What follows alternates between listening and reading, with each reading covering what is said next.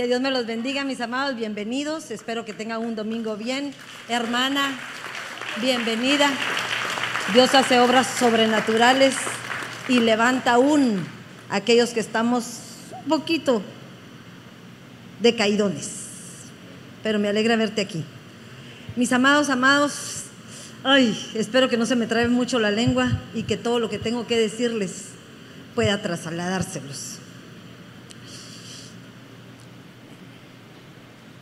Últimamente hemos estado en la radio hablando de muchas cosas. Y una de las cosas que me impactó a mí hace un tiempecito fue que hablaba en la palabra que hay cosas que el Señor abomina. dice ahí que hay cosas, hay seis cosas y aún siete, dicen unas versiones. Pero a otra que dice, son seis y siete, pareciera que fueran trece. Entonces, me quedó en la mente, pero no les voy a predicar de eso, solo quiero hablar de eso. Entonces me ponía a pensar que si hay cosas que aborrece el Señor y que nosotros muchas veces las hemos leído y las hemos visto y nosotros continuamos actuando de esa misma manera, ¿por qué no hay manera que cambiemos nuestra forma de actuar? Si sabemos que al Señor le parece incorrecto nuestra forma de actuar. Entonces, yo me ponía a pensar en ese dibujito que me encontré que me encantó. Ustedes no lo miran porque lo borré, pero exactamente en la M hay un hombrecito chiquitito, en la cual yo miraba ese dibujo como decir, estamos contando los días, estamos en los últimos tiempos, estamos viendo que el Señor se aproxima y que Él nos sigue exhortando para que busquemos un cambio. Pero únicamente en nosotros está el deseo de seguir viviendo la forma vana porque según en nuestra mente todavía hay tiempo. Todavía hay tiempo. Y si nos damos cuenta del tiempo se acaba. Hay enemistad entre mi hermano, somos groseros, somos abusivos. Tenemos muchas cosas que el Señor todavía tiene que hacer por nosotros para poder cambiarnos. Pero Él no lo puede hacer si tú no pones de tu parte. Entonces quiero comenzar con un versículo, así podemos orar. Y dice Primera de Pedro 4:17. Ha llegado ya el momento de que Dios juzgue a todos. ¿Sí o no? Ya ha llegado el momento. Nos está juzgando constantemente. Y de que empiece por juzgar a su propio pueblo. Tú y yo somos su pueblo. Y si empieza por nosotros y nos hace sufrir así, imagínese lo que le espera a los que no obedecen la palabra de Dios. Nos está dando una exhortación. ¿Qué estás haciendo? Ay, hermana, pero eso todavía falta. No, no, no, no falta. Te está diciendo ponte las pilas. Ponte las pilas. Ya no es tiempo de decir, juego un ratito y después vengo. Toma en serio lo que estamos haciendo, porque el Evangelio no es un Evangelio de juego. Es un Evangelio en el cual el Señor nos manda a recapacitar para que digas, ah, ah, lo que estaba haciendo ya no.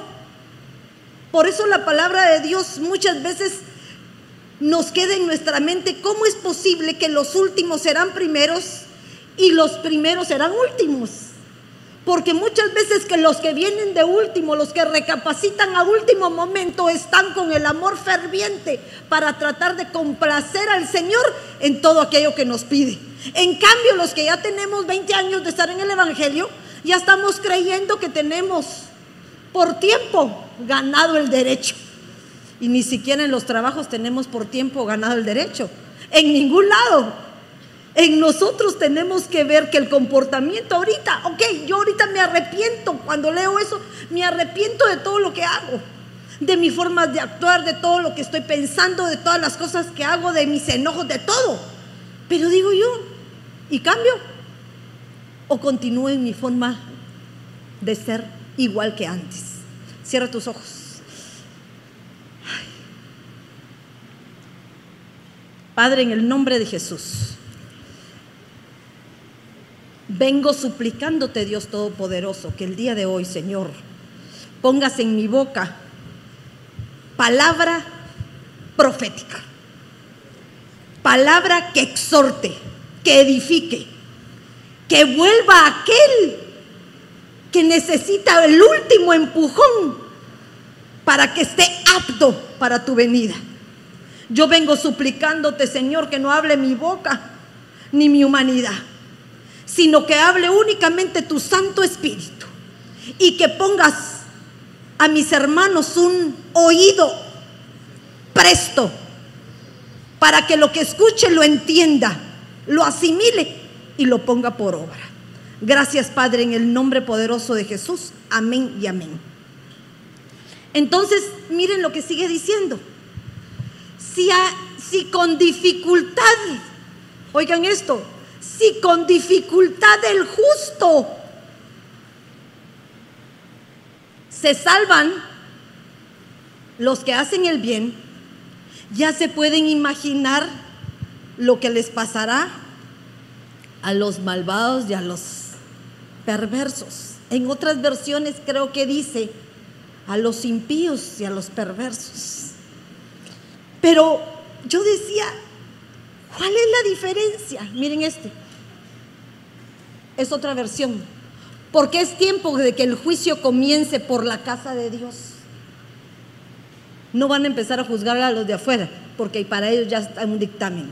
Pero para nosotros van a hacer un juicio. Y si comienza por nosotros primero, ¿cuál será el fin de los que no obedecen el Evangelio de Dios? ¿Cuál será su fin? Si el justo con dificultad se, salva, ¿qué será del impío y del pecador? Ahora muchos de nosotros dirán, ay hermana, pero ¿qué tiene? Si yo soy justo. Eso crees. Eso crees. Porque muchas veces nosotros, en lugar de actuar como verdaderos justos, porque estamos en justicia, actuamos como impíos o pecadores. Ay, hermana, ¿cómo me va a decir impíos si los impíos son aquellos que no tienen nada, nada que ver con el Señor? Estás equivocado. Dice que en la casa de Dios hay trigo y cizaña. Y la cizaña puede ser un impío, alguien que no está de acuerdo a las reglas, a las ordenanzas, a las cosas que el Señor ha puesto para que tú y yo reflexionemos. Venimos aquí única y exclusivamente para calentar estas sillas y para aguantar como sacrificio un poquito de calor para que el Señor diga, ve, pone todo su empeño.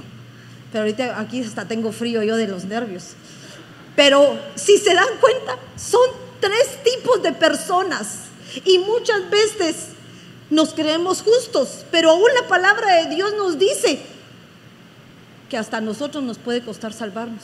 Ahora, no perdemos la salvación, porque dice que la salvación no se pierde, pero no sabemos si vamos a ser de los primeros que van a ser arrebatados o nos vamos a quedar un poquito al calor, porque nos gusta estar ardientes de vez en cuando. ¿Cuál es tu estancia? ¿Cuál es tu, tu situación? ¿Cuál es tu actitud delante del Señor pero que cómo te sientes para poder estar frente a Él. Difícilmente nosotros podemos ponernos a pensar en eso, pero quiero enseñarles. ¿Qué me pasó ahí? Eso ya se los había dado, ¿verdad? Ahora miren, yo les ponía aquí, perdónenme, tal vez les hablo mucho de cosas de hebreos y esas cosas de las de lo que significa en hebreo. Tal vez soy maestra y lo que vengo a hacer es enseñarles, pero creo que cuando uno enseña, aprende, porque entiendes. Cuando nosotros vemos en el, en el hebreo, en el griego, lo que la palabra dice de determinadas cosas que estamos leyendo, vamos a darnos cuenta en qué categoría nos encontramos. Porque fíjense que cuando habla de justo en el griego, en el Antiguo Testamento, porque solo el Antiguo Testamento los que vieron doctrina se habla en griego, dice que el justo es aquel equitativo en carácter o en actos, por implicación inocente y santo. Pero el justo no necesariamente tiene que ser cristiano, porque también hay justos allá afuera. Hay mejores que nosotros, porque son justos son rectos, son moralmente, éticamente aceptables delante de los ojos del Señor, aunque su único problema es que no han dicho yo acepto al Señor Jesucristo. Entonces no tenemos mucha diferencia. Quiere decir que podemos ser justos. Estamos aquí, pero si actuamos como lo contrario, podemos llegar a ser impíos o aún pecadores.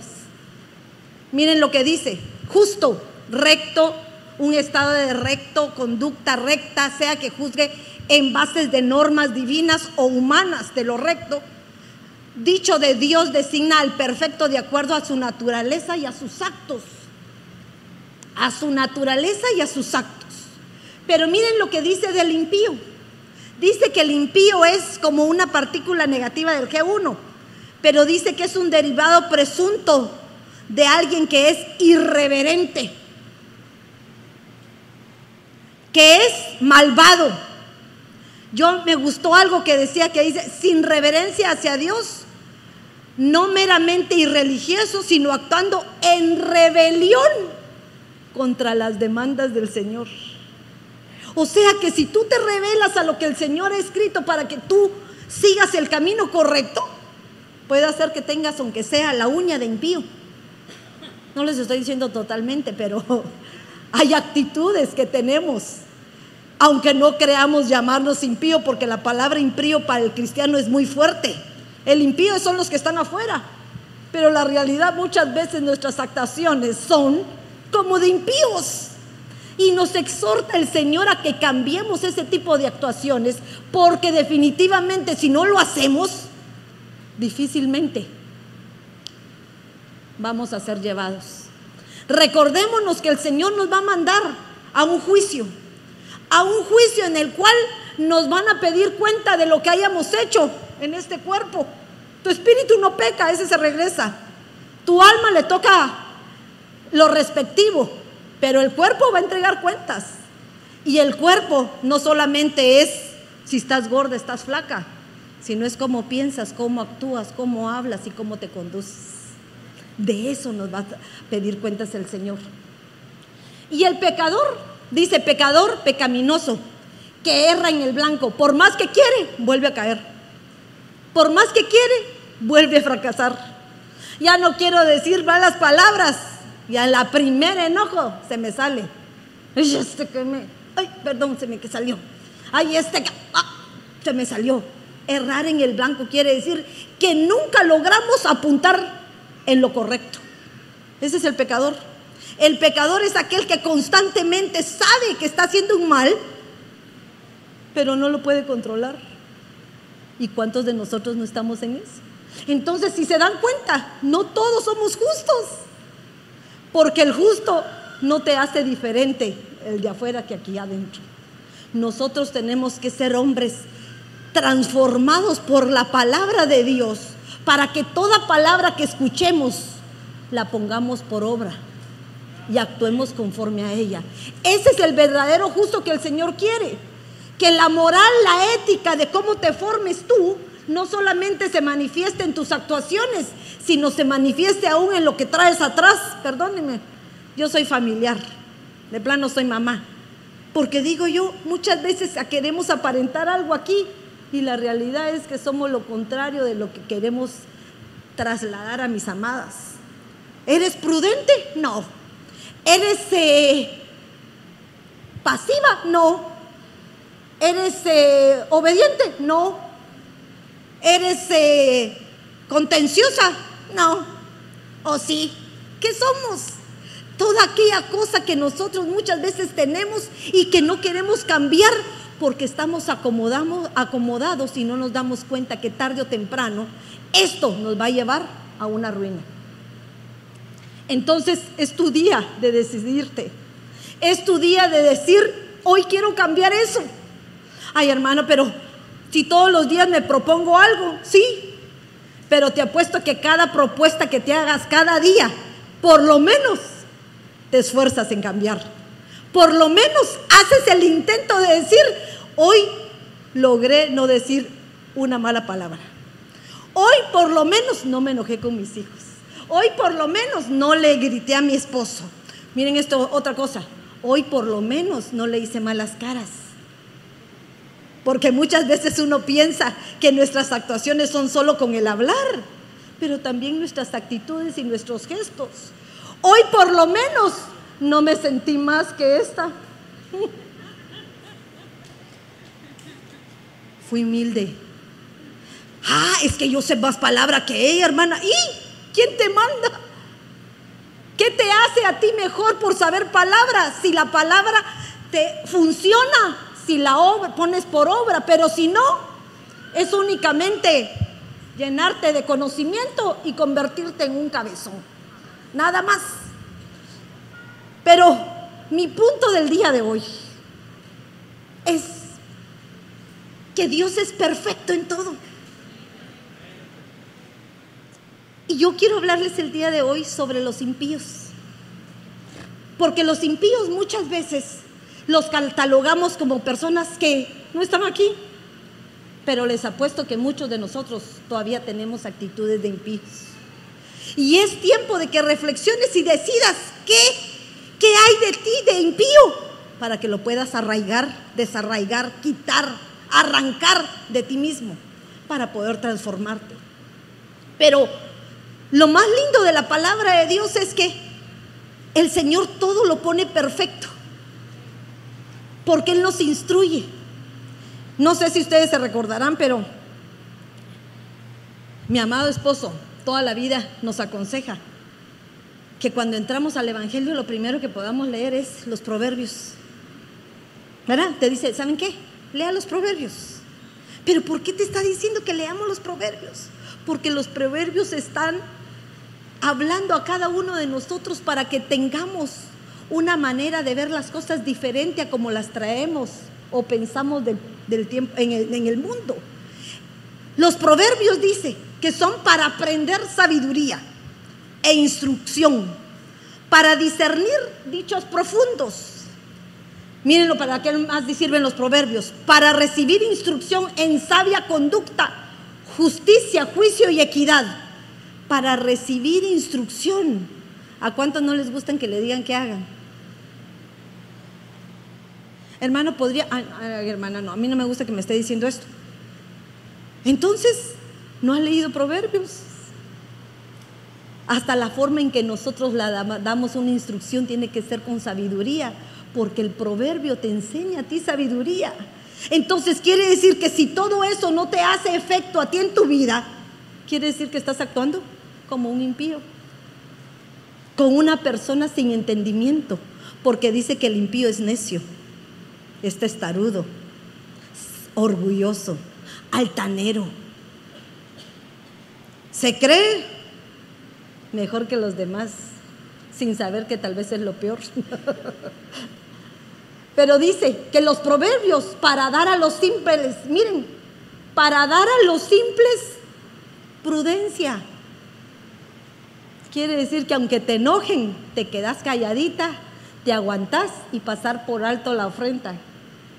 Porque el necio que se calla dice que pasa por sabio. Fíjense esto. Pero cuando lo logramos, cuando entendemos que la palabra de Dios lo único que espera para, de ti y para mí es que la aprendamos y la pongamos por obra. Dice, y a los jóvenes, conocimiento y discreción. Ay, ¿cómo así, hermana? No, el joven no es discreto. El joven es imprudente. El joven dice lo que piensa. Pero ¿qué tiene? ¿Y qué, malo estoy haciendo? ¿Qué malo? Todo. ¿Verdad? Así habla. Pero decime, papá, ¿qué tengo que hacer? Decime, mamá. ¿Cómo quieres que lo haga entonces? Conocimiento y discreción. Conocimiento quiere decir que todo lo que un padre, una madre, la iglesia, la escuela te enseña, lo pongas por obra. Ay, hermana, pero si a mí no me enseñan nada, en mi casa mi mamá habla malas palabras, le grita a mi papá, mi papá le pega, ¿qué puedo aprender? Sabiduría. Porque en esa sabiduría vas a saber que lo que ves está malo. Y uno cuando es sabio cambia su forma de pensar y dice, yo no quiero ser como ellos yo quiero ser diferente. Yo voy a marcar el punto para ser distintos. ¿O será que ustedes y yo no nos pasó eso? No miraban a su papá y a su mamá haciendo cosas que hacían o que tu mamá te daba con el palo y te daba bien duro y decías, yo jamás les voy a pegar a mis hijos así. Y lo primero que hacemos, ¿o no? Criticamos a nuestra mamá por todo lo que hacía, nuestra papá igual. Pero a la hora de enfrentarnos a esa misma realidad, nos vuelve a ganar la naturaleza que traemos. Nos vuelve a ganar, no la perdemos. Ahí está. Por lo tanto, los proverbios nos enseñan pero ¿por qué les estoy hablando de los proverbios? Porque exactamente en los proverbios es donde nos alerta las actitudes del impío. Los proverbios nos alertan de las actitudes de los malvados. Nos alertan de aquellos pecadores, pero también nos alerta de las cualidades que tiene el justo. Los proverbios nos hablan una, un panorama distinto para que tú y yo aprendamos. Dice, el sabio irá y crecerá en conocimiento y el inteligente adquirirá habilidad. Miren, oyen, venimos a la casa de Dios y muchas veces no oímos. Estamos escuchando a alguien que nos aconseja algo que nos va a traer beneficio. ¿Y qué decimos? Sí, sí, sí, sí, hermano, le prometo que lo voy a hacer. Damos la vuelta y a los cinco minutos volvemos a cometer el mismo error. ¿Por qué? ¿Por qué? ¿Por qué nuestro entendimiento está tan cerrado a las cosas del Señor? Si el Señor nos está exhortando a que seamos diferentes, que seamos mejor cada día. Entonces, dice Proverbios 10.1, los, los proverbios de Salomón, el hijo sabio alegra al padre, pero el hijo necio, ¿a quién avergüenza, mis amados? a la madre. Y eso no todos se lo estoy diciendo a nivel de tu casa, de la iglesia igual. El hijo sabio me va, me va a dar honra a mí. Pero el necio, el testarudo, va a deshonrar a su padre, a la cobertura, al Señor. ¿Por qué lo vamos a hacer? ¿Por qué lo vamos a hacer? si Dios puede hacer grandes cosas en nosotros para poder cambiar.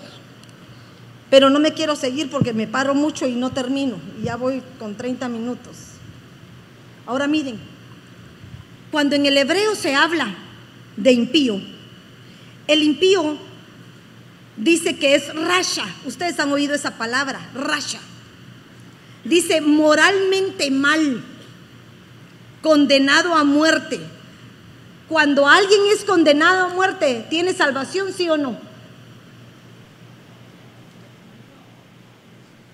Cuando alguien es condenado a muerte, ¿tiene salvación, sí o no? Condenado quiere decir que han dado su veredicto final. Pero Dios es un Dios justo, que aún en el último momento puede hacer cosas que tú y yo no tenemos la mano metida ahí. Puede decir, este se arrepintió, como lo hizo aquel en la cruz. Al último momento, yo estaba condenado, estaba subido, estaba crucificado igual que el otro. Pero ¿qué le dijo?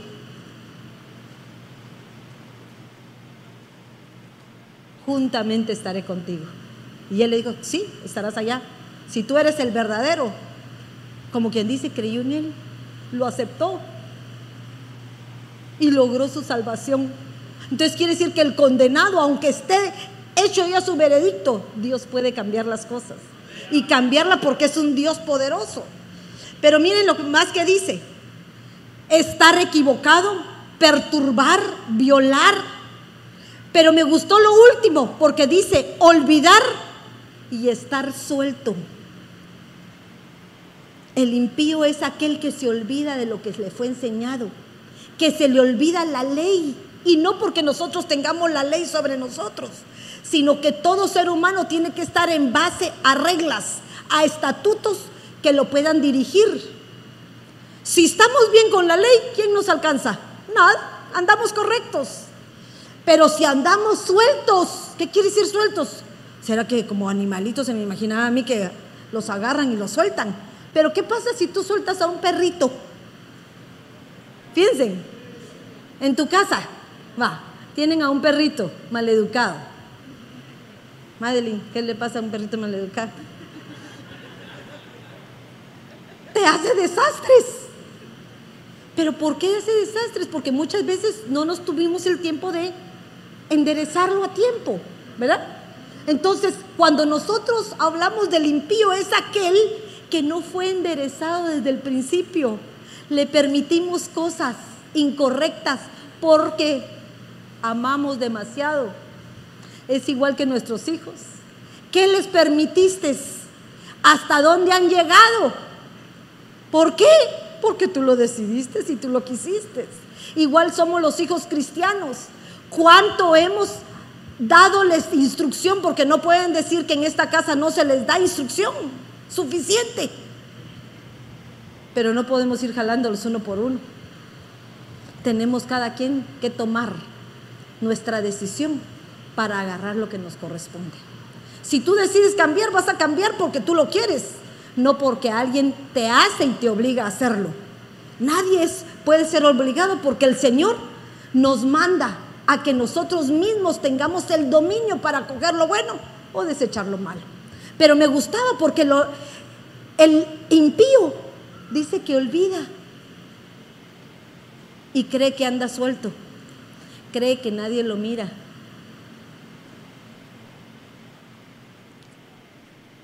Ahora que se fueron al retiro de jóvenes, nosotros entendemos que cuando un hijo se va solo, podemos darnos cuenta de quiénes son y qué casa traen cada uno, porque de acuerdo a lo que fueron enseñados es la imagen que van a dar en ese lugar, estemos donde estemos. Por eso muchas veces el olvidar se quiere decir que no fuiste lo suficientemente enseñado o instruido para que permaneciera ese conocimiento de parte de Dios y pudiera permanecer. Entonces cuando deciden soltarte, andamos viendo quién nos puede agarrar por ahí porque andamos como perritos sueltos, viendo, han visto ustedes cuando a un perrito se le suelta, se emociona porque no sabe qué coger. Así somos a veces los seres humanos. Andamos creyendo que al tener la libertad, que no es la correcta, vamos a poder hacer cosas que tarde o temprano van a traer sus consecuencias. Pero miren, el impío tiene muchas características. Tiene muchas.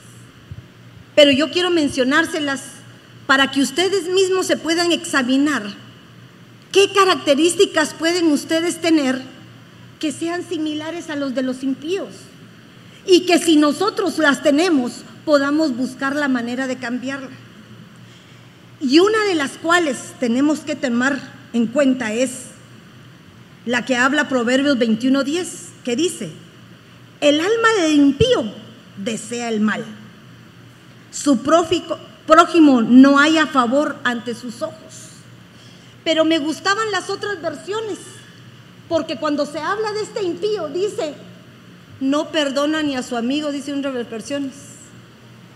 Aquel que tiene condienta con su hermano, con su amigo, su hermano en Cristo, pero comete un error, ¿O no pasa entre hermanos? No se pelean. Del pelo, ¿verdad? Sí, yo sé. Del pelo largo. No, pero los hermanos se pelean y a veces pasan hasta una semana, un mes, seis meses sin hablarse. ¿Por qué razón? Porque estamos así teniendo actitudes de impío. Actitudes de impío, porque dice el alma del impío desea hacer el mal no perdona ni a su amigo. Otra versión dice, el alma del malvado desea el mal, su vecino no haya gracia ante sus ojos. Tu vecino, hay hermanos que acá viera usted cómo hacen de bulla. ¿Y? ¿Y tú cuando haces bulla? Te tienen que aguantar. Ay, ese, mire, ese yo creo que es de mano caída. ¿Y? Bendícelo porque tal vez el Señor tarde o temprano lo va a transformar. Eso es lo que el alma del, del impío tiene y muchas veces nosotros tenemos eso en nuestra alma. Estamos juzgando a los demás sin antes juzgar nuestras propias debilidades. Tenemos que tener cuidado. Miren, su alma siempre desea el mal. Cada vez que saca un pensamiento, no es de bien, sino es de mal. Ay, hola. ¿Por qué voy a hacer caras? Ay, es que ese hermano ni me habla, hermana, pero mire, y este no sé cuánto, y este hermano, ay, es que no lo aguanto. ¿Y, ¿Y por qué no lo aguantas? ¿Y caso tienes trato con él? Si el Señor lo único que te manda es que seamos hermanos y estemos en armonía, no que intimes con nadie, solo hermanos en Cristo. Por eso les inculcamos en esta iglesia los niños con los niños y las niñas con las niñas. Las hermanas no tienen por qué estar platicando, ni saliendo, ni haciendo absolutamente nada con hombres. De igual manera los hombres no con las hermanas. Ay, hermana, pero ¿qué tienes si hay una bonita amistad? No importa. Puedes hacer pensar mal. Por solo por lo que ven. Porque el hombre, hasta por lo que mira, piensa mal. Miren cómo es su alma. Dice Mateo 15, 19.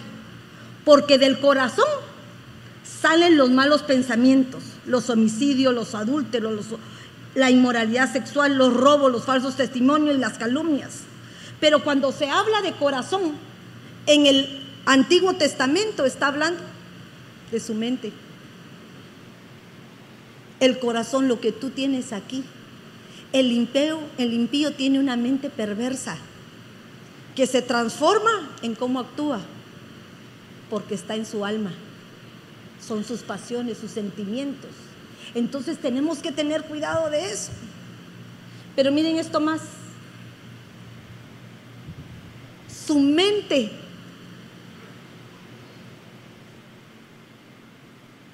tiene una, un entendimiento ineficaz. Imagínense, quiere decir que por más que sepa la palabra, no actúa. Dice Proverbios 10:20, la lengua del justo es plata escogida, pero el corazón de los impíos es poca cosa. Pero cuando habla ahí de corazón está hablando de la mente, de su entendimiento, es poca cosa. Pero me gustaba algo, porque cuando uno va, cuando uno va a la raíz, dice que poca cosa significa propiamente cercenar, hacer más pequeño o poco, disminuir, menospreciar. Poca cosa quiere decir que no significa absolutamente nada. Pero cuando sigo leyendo, en otras versiones dice que la mente perversa no sirve para nada. ¿Cómo va a ser que una mente perversa no sirva para nada? Hay veces que no sirve. No sirve porque todo lo que te entra, de nada te sirve. ¿Cuántos domingos vienes tú al año? ¿Cuántos venimos? ¿Cuántas semanas tiene el año? Ah, va. Entonces viene 52. Y de los 52, ningún mensaje se te queda. O ninguno se nos pone por obra porque seguimos actuando igual que hace cinco años. ¿Se dan cuenta de eso? Entonces quiere decir que esta mente no sirve porque no retenemos nada. Y la palabra nos manda a retener lo bueno y a desechar lo malo. ¿Por qué? Porque Dios nos ha transformado. Ya quitó el viejo hombre que hay en nosotros y ahora somos una nueva criatura. La palabra nos dice que aquellos que piensan espiritualmente actúan espiritualmente, pero los que piensan carnalmente, ¿cómo van a actuar? Carnalmente. Entonces tenemos que darnos cuenta. Fíjense lo que dice esta otra versión. Mas el entendimiento o el corazón de los impíos es como nada. Como nada. O sea, quiere decir que ya vino a Cristo y el Señor lo salvó, pero continúa siendo la misma persona que hace 20 años. Que aceptó por conveniencia, que aceptó para darse un nombre, que aceptó para que lo catalogaran, es cristiano. ¡Ay, qué lindo va la iglesia! Pero ¿y, qué? El que lo conoció ayer, pero si no le veo cambio, sigue igual, exactamente igual. Mire cómo trata a los que trabajan con él. Mire cómo atiende a aquel hermanito que le toca. Mire cómo le da las instrucciones a su hermano cuando necesita que le haga algo. El cambio tiene que ser genuino, porque si el Señor nos tomó a nosotros, nos transformó, esa vieja criatura tiene que haber salido ya de nuestra vida, porque si no continuamos siendo impíos. A la hermana, pero usted sí que está muy dura. No, mis amados, es que así estamos. Y se lo digo a mí, así estamos. En cualquier momentito nos sale el viejo hombre. Y saben qué es lo peor? Que nos prueba en el momento que menos lo imaginamos. Cuando más quieres comportarte, ahí es cuando el Señor viene y te manda tu probador. Te manda a que te cambies y te veas realmente quién eres. Te quieres poner el mejor vestido para aparentarlo mejor y el mejor vestido no te queda. ¿O no te pasa? Que vas ahí, quieres el vestido ese que está en la vitrina, que tú dices, pero qué lindo me iría a quedar. Así somos con las actitudes. Queremos vestirnos de ciertas cosas que el Señor puede darnos. Pero cuando nos vamos al vestidor y nos lo ponemos, nos queda apretado. Nos vemos deformes y decimos, ahí no, mejor me pongo el de siempre. El de siempre es la manera vana en que vivimos y nos acomodamos. Cuando nosotros nos vestimos, no sé si les pasa, hay un pantalón que te encanta. Hay un vestido o una falda que te es cómoda. Quisieras ponerte como los niños, de lunes a domingo. Hoy me decía mi nieto en la mañana, le dije, mijito, cambiate rápido. Yo estaba con la angustia que no podía salir, cambiate rápido. No, Titi, este, este pantalón es confortable para mí, en inglés. Yo le dije, ¿qué pantalón? El de pachama, pero así no puedo decirle Pero no, yo lo siento horrible. Él, él estaba cómodo. Y eso es lo que nos pasa a los seres humanos. Nos acomodamos.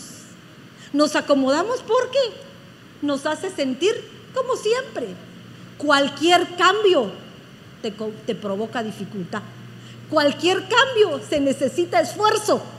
Y en el esfuerzo está que se logra en nosotros arraigar nuevas cualidades y nuevas bendiciones. Pero no es fácil. ¿A quién le gustaba vestirse con faldita hasta aquí? Ay, no, hermano, son santos. A mí me gustaba. Yo usaba hasta aquí, mira. Embarazada. Yo iba hacia la iglesia. Hablaban de mí hasta por los codos. Pero yo decía, a mí qué me importa, yo sí me siento bien. Pero ¿saben qué era lo divertido? Que poco a poco el Señor fue cambiando nuestra forma de pensar. A mí no me cambió la gente, no me cambió el pastor, porque gracias al Señor tuve un pastor maravilloso, que jamás me obligó a nada, sino que Dios hizo el cambio genuino en mí. Entonces ahora me puedo poner mis faldas y sé que con cualquier cosa me acomodo. Se ve bien, aunque uno de mujer, ustedes lo saben, mujeres no tenemos nunca nada en el closet, nunca. Y solamente sacas lo mismo que te pusiste el domingo pasado, solo que le cambias un accesorio y se acabó el rollo. Pero el punto, lo que quiero decirles es, ¿qué, qué tipo de mente tienes? ¿Qué tipo de pensamientos tienes para que el Señor pueda obrar en ti? Esta palabra, si te sirve, vas a tratar de cambiar algo en tu casa, algo en tu persona, algo en tu vida. Pero si quieres seguir siendo igual, vas a salir de esta puerta igual como entraste. Y entonces no logramos absolutamente nada. Ahorita les iba a hablar como esta, mente sin nada. Vamos a salir sin rosca. Así decían, no aprendiste ni rosca. ¿Se acuerdan cómo decían en la escuela? Vas y te enseñaban y el niño no aprendía. Yo fui maestra mucho tiempo y me recuerdo que tenía niños de primer grado, hermanos. Llegaban y se sabían el Pepe y Polita de memoria. Mi mamá me ama, mi papá me ama, mi mamá, yo le decía, pero ¿cómo lee bien? Y cuando los ponía a escribir, no sabían ni la A, ni la E, ni la I, ni las vocales. Y entonces decía yo, ¿cómo es posible que sepan leer, pero no leían? Se lo habían aprendido de memoria. Y así nos pasa a nosotros los cristianos. Nos aprendemos de memoria la palabra de Dios, pero nada de eso la ponemos por obra. ¿Se dan cuenta de eso? Es igual. Así es el aprendizaje. Niños que pasan, aquí no, porque aquí pasan hasta, hasta bachillerato y todavía no saben ni leer ni escribir. Pero en Guatemala, un niño que no sabía leer ni escribir no pasaba segundo. Estaba hasta tres y cuatro veces. Dándole y dándole y dándole sobre el mismo y no había modo. Sufrí, hermanas. Porque no es como este país que tienen 23 y ya son muchos con ayuda. Yo tenía en escuela rural 53 o 57 niños. ¿Y cómo hacía? No me pregunten, pero ponía suficientes planas para poder atender a todos. Ahora, ese es el punto que yo veo. ¿Por qué había unos que no aprendían? ¿Qué les pasaba? Falta mala alimentación, falta de atención en su casa. ¿Qué? Su mente era como nada. Para ellos nadie se preocupaba por ellos. Entonces, ¿para qué se iba a preocupar ellos por aprender algo? Así nos pasa muchas veces. Pareciera que nadie se preocupa por nosotros. Pareciera que para qué nos esforzamos si nuestro esfuerzo no va a valer la pena. Va a valer la pena. No para tu vecino, ni para tu esposo, ni para tus hijos, sino para el de allá arriba. Esto es lo más importante.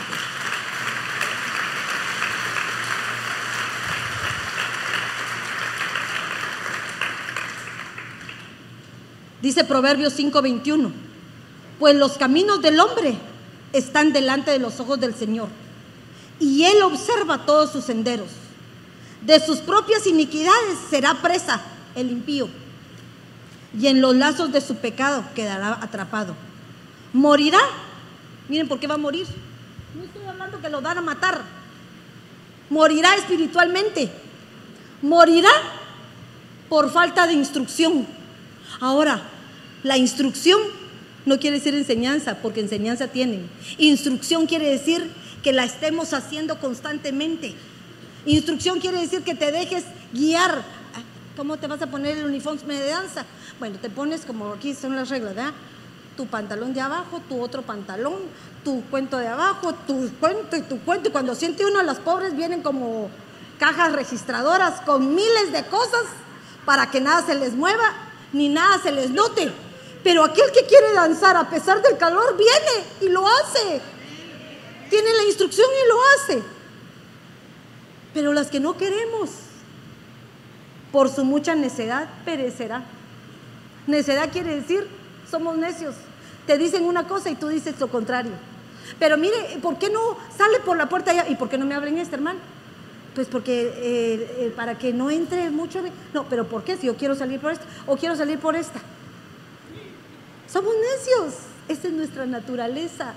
Pero por esa necedad podemos morir espiritualmente y el tiempo se acerca. No más, ya no hablo más. Miren lo que dice. El salario del justo es vida, pero la ganancia del impío es castigo. En otras versiones dice, la ganancia del malvado es fracaso. O sea, que el impío, cuando tienes ganancias de fracaso, quiere decir que todo lo que haces no te fructifica. Ganas 100 la hora, pero te empeñas en hacer mal a otros. Ese dinero se te escurre de las manos. Hasta en eso. ¿Qué gana el justo? Miren lo que gana el justo. Me encantó esta versión. ¿Qué gana el justo? Vida. Pero no vida terrenal, vida en abundancia. Porque busca primeramente las cosas de arriba y lo demás será añadido para ellos. Más la ganancia del malvado, que es? Pecado. Porque todo lo que siembra cosecha. Todo lo que siembra cosecha. El impío gana salario engañoso, pero el que siembra justicia recibe verdadera recompensa.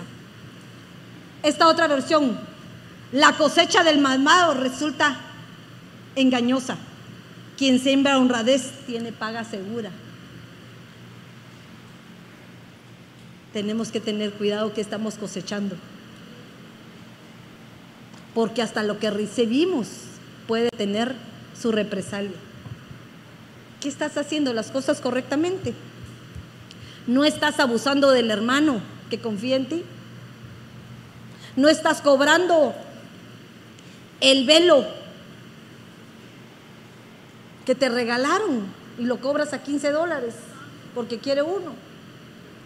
No estás haciendo tus ganancias sacándole mayor provecho del que deberías de sacar, sino es lo justo, lo necesario.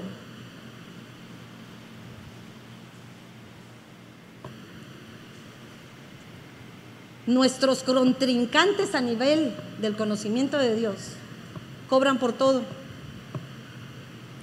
cobran por bautizos, cobran por bendiciones, cobran por resurrecciones,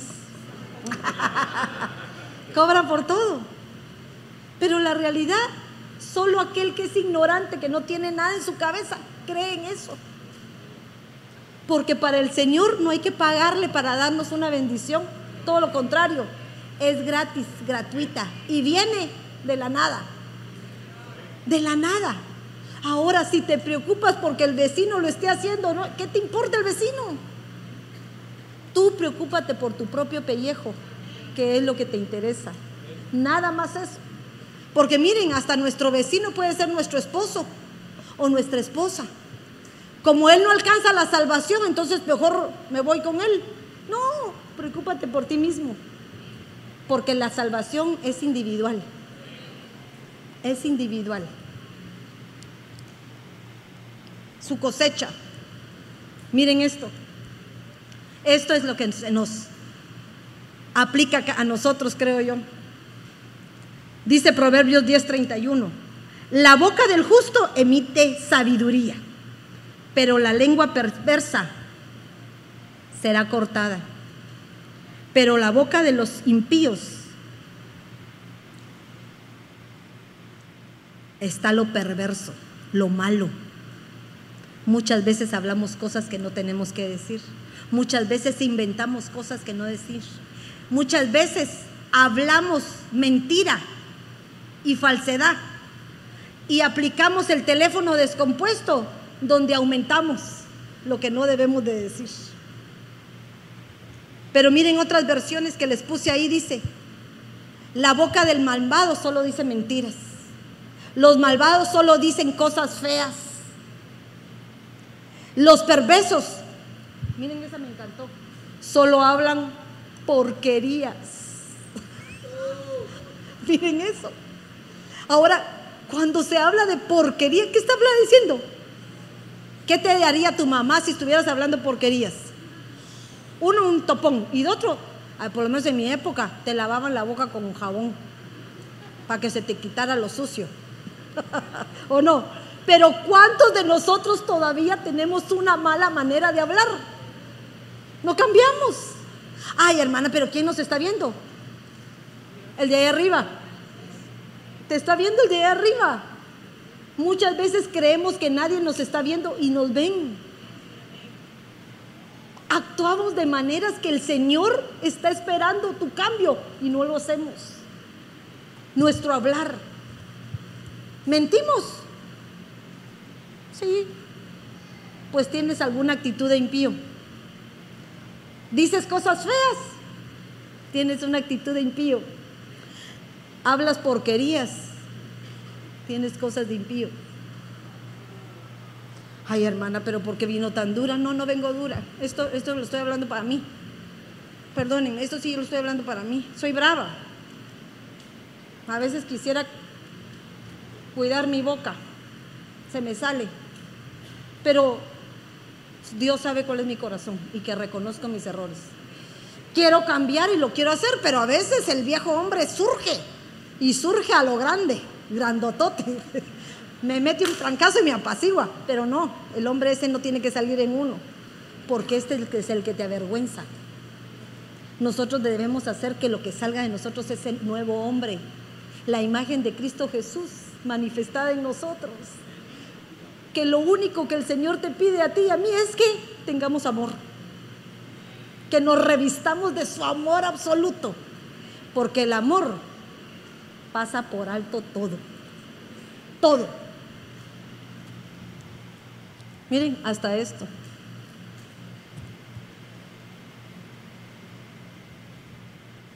Con la boca el impío destruye a su prójimo. Podemos levantar falsos testimonios y nos convertimos en impíos. Sigo. Miren esto.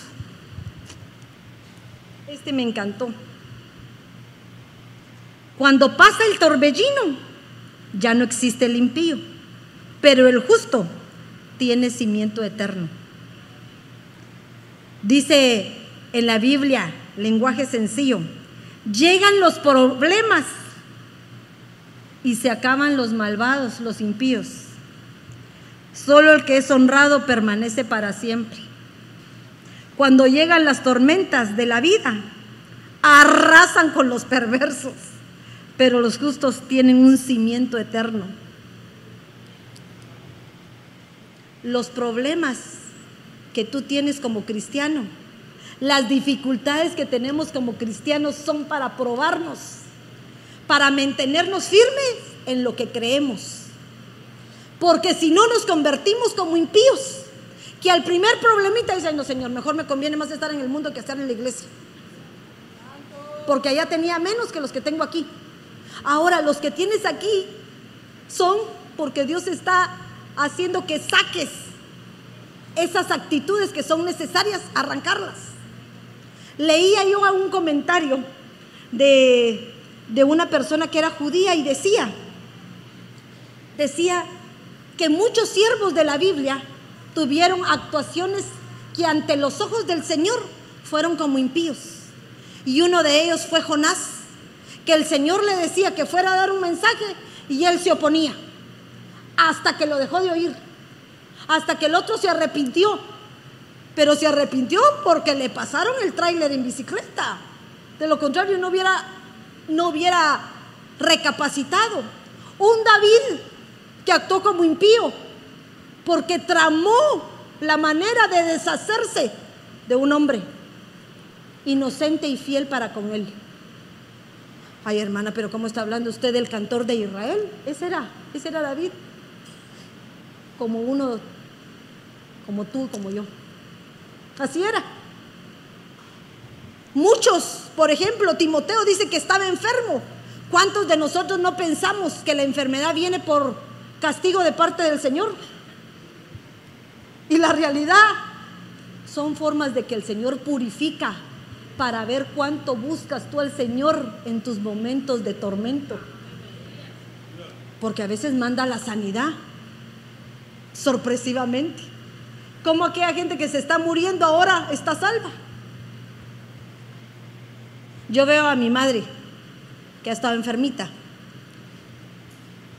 Pero definitivamente, digo yo, nosotros necesitamos de dónde agarrarnos para poder permanecer. Y Dios es un Dios que fortalece mientras tú crees. Las enfermedades no se van a dar si tú no las crees. Los médicos aquí te inventan hasta de qué te vas a morir, hasta por un dedo. Tiene gangrena aquí, se le va a caer el otro, entonces después le vamos a quitar la mano, tal vez después el brazo y así se va. No, no creas nada de lo que te dicen. Declara que tú tienes un doctor poderoso ahí arriba que te va a dar una sanidad. Y entonces te hace una mente diferente. Pero el impío es inconstante. Y la inconstancia quiere decir que no es permanente. Hoy domingo viene. El otro domingo le toca chonguengue. El otro le toca miren en su trabajo. Y hasta el siguiente vuelve a regresar. En diciembre no viene porque es Navidad y prefiero ausentarme todo diciembre porque como yo sí celebro, entonces mejor para que no me digan nada ni me aparezco hasta en enero. Inconstantes, impíos, que nos gusta tener doble vida.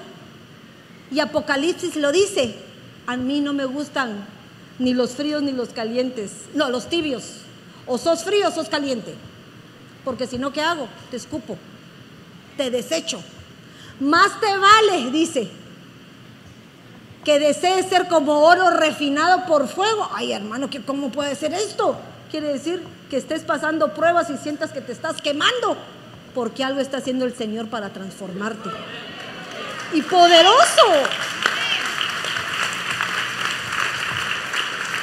El que cae y no se levanta, no sabe. No sabe que con esa levantada, ese esfuerzo, el Señor lo está viendo como triple, como doble. Como que el deseo que Él tiene es que a pesar de que me caí, me volví a levantar. Yo me pongo a pensar cuando un artista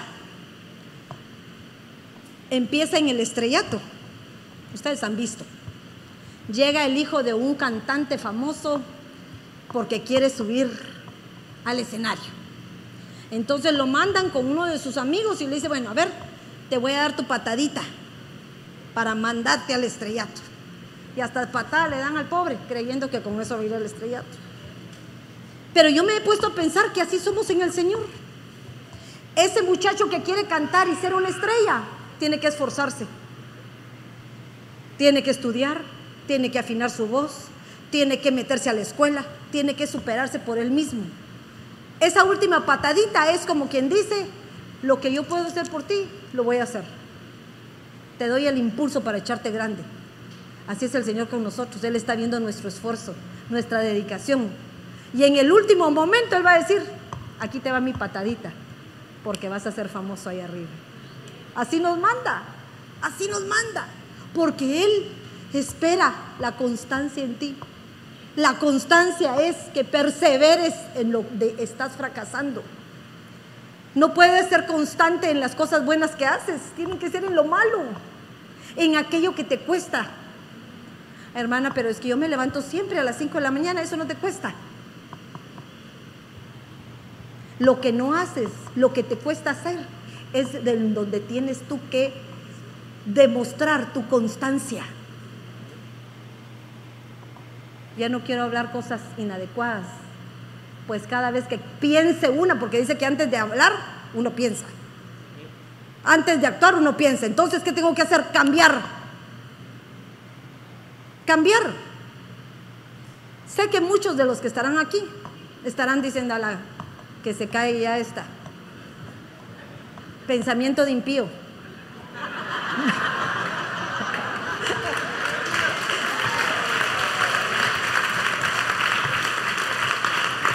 Pensamiento de impío porque nos creemos saberlo todo. Perdónenme. Posiblemente no doy la profundidad del apóstol porque no la tengo. Me gusta ser práctica. Me gusta que entendamos las cosas con las cosas prácticas. Me gusta que entiendas y puedas razonar en dónde estamos y cuánto tiempo nos queda. Poquito. No podemos aprender todo en un minuto, pero sí podemos dar la pauta para dar el inicio del cambio que necesita nuestra vida para ser diferente. No podemos ser hipócritas, no podemos. Dios nos manda que seamos auténticos. En nuestras debilidades también. Que reconozcas en qué fallas y de que no aparentes lo que no eres. Miren esto, me gustó. Me van a decir ustedes qué quiere decir desvergonzado. ¿Saben qué es desvergonzado? Cínico. Que te dicen algo. Porque yo quise buscar, porque yo les iba a poner, no seamos cínicos. Ay, pero dije, es muy duro la palabra. Busqué sinónimos. Y uno de los sinónimos es desvergonzado. Dice también que es descarado, descocado, desfachatado desvergonzado. Va, una palabra que lo utilizan mucho los mexicanos, es fresco. Qué fresco este. Impúdico, sin vergüenza. Dice Proverbios 21, 29, el hombre impío muestra audacia en su rostro, pero el recto asegura su camino. Pero como está difícil esa versión, me gustan las demás que dice, el perverso o el impío solo hace muecas en su cara. Me encanta. Me encantó eso. Nuestros hijos hacen muecas, ¿o no? Mi hijita, ¿podés hacer? ¿Cómo estás, mamá? Mira tal cosa. Mm. La vez pasada les hablaba de la comunicación. Nuestros gestos comunican lo que queremos decir.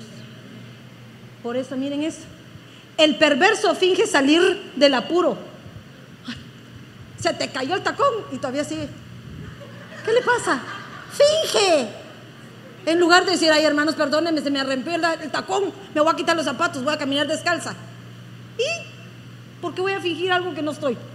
Solo voy a decir así y me voy a apoyar la puntita porque caminar así tengo que fingir lo que no soy. Actuemos, actuemos, procurando ser discretos en nuestra forma de actuar. Miren, el malvado es inflexible en sus decisiones. Eso me encantó. Inflexible. Quiere decir que no tiene flexibilidad. ¿Qué querrá decir eso? El impío inflexible, que yo digo esto y punto. Así se hace. Pero si está malo, ¿cómo lo vamos a hacer? Hace un tiempo, de algunos de los que están aquí, Ana Enrique lo sabrá, Adelina se recordará, actuamos como impíos. Hicimos un concierto por ser, ¿cómo se dice? Ser inflexible en nuestras decisiones. ¿Para qué vamos a comprar zapatos para que caminen las de la cocina? Porque así no se resbalan. Si no íbamos a estar en la cocina, íbamos a estar en el parque. Actuamos de una manera inadecuada, como impíos, queriendo agradar a los de afuera y no pensando en agradar a Dios. Ahora, por favor, no vayan a creer que lo hicimos a propósito. No, nos dejamos llevar. Hay muchos aquí que estuvieron. Dimos todo, pero así como dimos todo, nos quedamos no sin nada, todavía con deudas, más de la cuenta. Nuestra ganancia fue como la de un impío, de muerte. Ahora miren eso, somos cristianos. Creíamos que estábamos agradando al Señor. Y el que yo te diga esto es porque hasta nosotros que creeremos que estamos siendo respaldados por lo que Él nos dice, cometemos errores. Nosotros hacemos lo de la. Cuando llegamos allá al hotel, la señora me dice, bueno, el año pasado, ¿cuántos cuartos fueron? No, cuartos. Va, pongámosle, el año pasado fueron 150, 100 cuartos. Lo lógico fuera que yo llegara este año y dijera, deme 100 cuartos, ¿sí o no? Pero no, ahora soy lista. Miren, ahora pienso. Y le digo, no, deme 50. Ah, no, 75. Pero y 75, bueno, si no lo llevo, tengo un 20% que me pueden quitar en un momento dado. Pero también tengo para que me den más en un mes. Todo depende cómo se mueva el asunto. No me voy a arriesgar nuevamente. De los errores que tuve, no vuelvo a cometerlos. Ese es el secreto del que es un pío, del que es justo delante de los ojos del Señor. Que los errores que se cometieron no se vuelven a cometer. No podemos ser desvergonzados. Y si lo digo, ¿qué? No, no, no, no, no. La prudencia en tu boca te hace pasar por sabio. Muchas veces, no hermanos, que yo soy sincero, no es sincero. Es descarado y desvergonzado. Es pelado. Y al Señor no le gusta tampoco los pelados. Les gusta la gente que guarda su forma, su actitud delante de los ojos de los demás para mantener cierta prudencia en lo que traslada. Eso es el desvergonzado. ¿Será que alguno de ustedes es desvergonzado? Sí, yo a veces. Ustedes no, ustedes son santos. Miren cómo es. Orgulloso y arrogante. Con arrogancia el impío acosa al afligido. Estás viendo que el otro no tiene ni para comer y estamos pipiripau. Los necios, los impíos. El impío es en la altivez de su rostro, no busca a Dios. Todo su pensamiento es, no hay Dios. ¿Pero por qué lo dice? Porque no ve los frutos ni los resultados.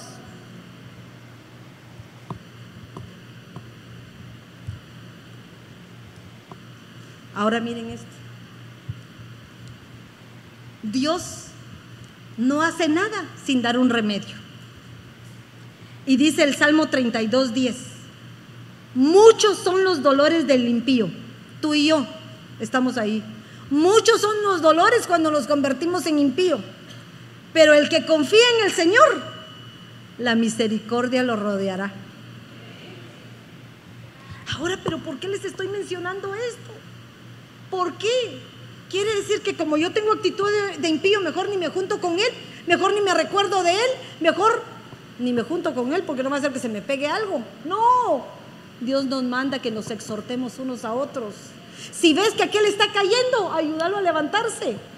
Dale palabras con propósito para levantar su mirada, para que no se sienta oprimido. Miren lo que dice aquí. Hay una advertencia que lo dice el Antiguo Testamento. Dice, Ezequiel 33, 8. Cuando yo diga al impío, el Señor, impío, ciertamente morirás. O sea, lo condenaron. Ciertamente morirás. Si tú no hablas para advertir al impío su camino, ese impío morirá por su pecado. Pero yo demandaré su sangre a tu mano, porque tuviste oportunidad de hacerlo regresar a sus caminos. Miren esto, aquel que pecó, ay no, ya no ni, le vuelvo a hablar, es necesario que lo hagamos. Pero si tú, miren esto, pero si tú de tu parte adviertes al impío para que se aparte de su camino y él no se aparta, morirá por su iniquidad. Pero tú habrás librado tu alma. Ay, hermana, pero me está hablando del Antiguo Testamento. Eso ya no es para nosotros. Claro que sí. Dios todo lo tiene perfecto. Dios todo lo hace. La figura del antiguo es, no, la, la sombra del nuevo es la figura de lo que nos estaban mostrando. Y miren lo que dice Santiago. Hermanos míos, si uno de ustedes se aparta de la verdad y el otro lo endereza, el que convierte al pecador del mal camino salvará su vida de la muerte y obtendrá, el perdón de una multitud de pecados. Miren qué hermoso. Quiere decir que porque tú hagas que otro se reivindique, Dios te va a perdonar muchos más. Son galardones, mis amados. Galardones que te van a llevar a ser mejor cada día. Pero el secreto de todo esto es mucha palabrería, pero es tu reflexión. Tu reflexión de que pienses qué estás haciendo y cómo actúas. Tu reflexión que decidas que hoy es un día de cambio. De que hoy descubras en qué lugar estás. En el justo que aún puede ser que no se le perdone todo, o en el impío que en algún momento, aunque es condenado, tiene misericordia de parte de Jehová. Esa es tu actuación. Esa es tu reflexión de hoy. El tiempo está cerca. El tiempo está cerca. ¿Y qué es lo que tienes que hacer? No pierdas la oportunidad. Confiemos en el Señor y en sus misericordias. Cierra tus ojos. Cierra tus ojos. Hay muchas cosas más que tienen impío. Definitivamente, proverbios, los salmos hablan del impío. Pero es un tiempo de decisión. Es un tiempo en el que el Señor pone en tu corazón que traigas al altar cuál es la actitud que tienes que entregarle.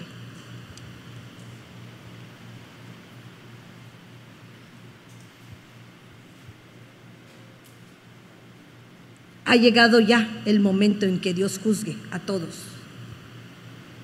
Así dice primera de Pedro 4:17.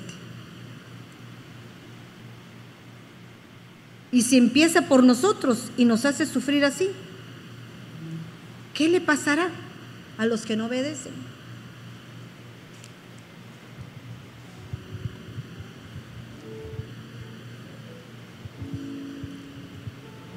Creo que esta mañana, en donde tenemos un tiempo propicio, en donde el Señor ha hablado a tu corazón y te ha exhortado a un cambio, en donde hemos entendido que hay actitudes que nos hacen similares a los impíos y que debemos cambiar. En que posiblemente el Señor no ha propiciado que cambie nuestro rostro. En donde muchas veces tenemos actuaciones que nos hacen parecer perversos, inicuos, impíos.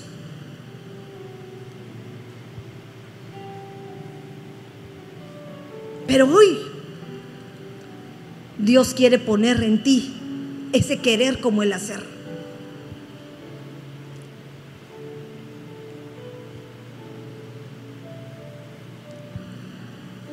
Dice la palabra del Señor que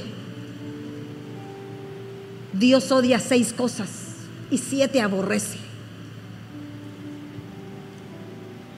Pero cada cosa que Él odia y aborrece son actuaciones que nos hacen similares a los impíos. Los ojos altaneros, orgullosos, la boca mentirosa, las manos manchadas de sangre y eso lo aplicamos a eso que dice el último versículo que les leí. No nos apiadamos de aquel que anda pecando, sino todo lo contrario. Cavamos un hoyo más grande para que caiga más fácil.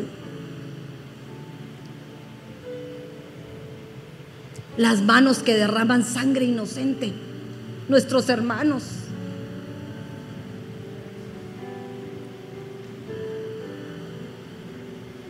Cada cosa de esas que el Señor menciona es para que se convierta en ti una reflexión. Actitudes que nos convierten en impíos, sin moral, sin reverencia a las cosas de Dios, sin ley, porque queremos estar libres, sin nada que nos detenga. Pero este día Dios te da la oportunidad. Dios nos da la oportunidad de salir de aquí como personas diferentes. Tú que te preocupas de tu vecino, de tu hermano, de que su comportamiento y lo que profesa no es de acuerdo a lo que él declara con su boca. No te aflijas. A él le van a pedir cuentas individuales,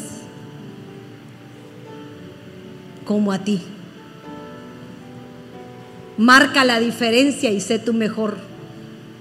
Marca la diferencia tú, hijo, hija, aunque tus padres hayan errado en el blanco. Marca tú la diferencia y demuestra lo que el Señor está haciendo en ti. Si te quieres parar, por favor. Ya es el final del servicio.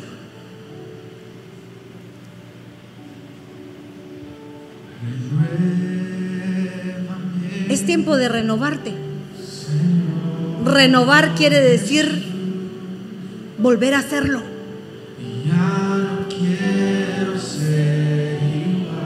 Si tú quieres cambiar, si tú quieres extender tu propósito delante del Señor, es tiempo. Es tiempo de que pases aquí al frente.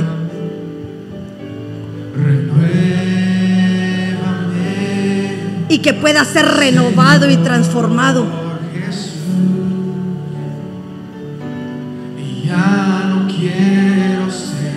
Si has caído, si quieres ser diferente, si quieres empezar nuevamente a esta nueva oportunidad que Dios te brinda. No siendo un desvergonzado ni un cínico, sino siendo sincero delante de Él.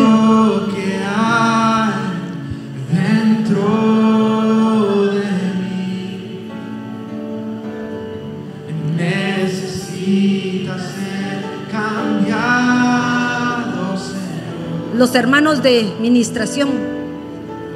Porque todo lo que hay dentro de mi corazón necesita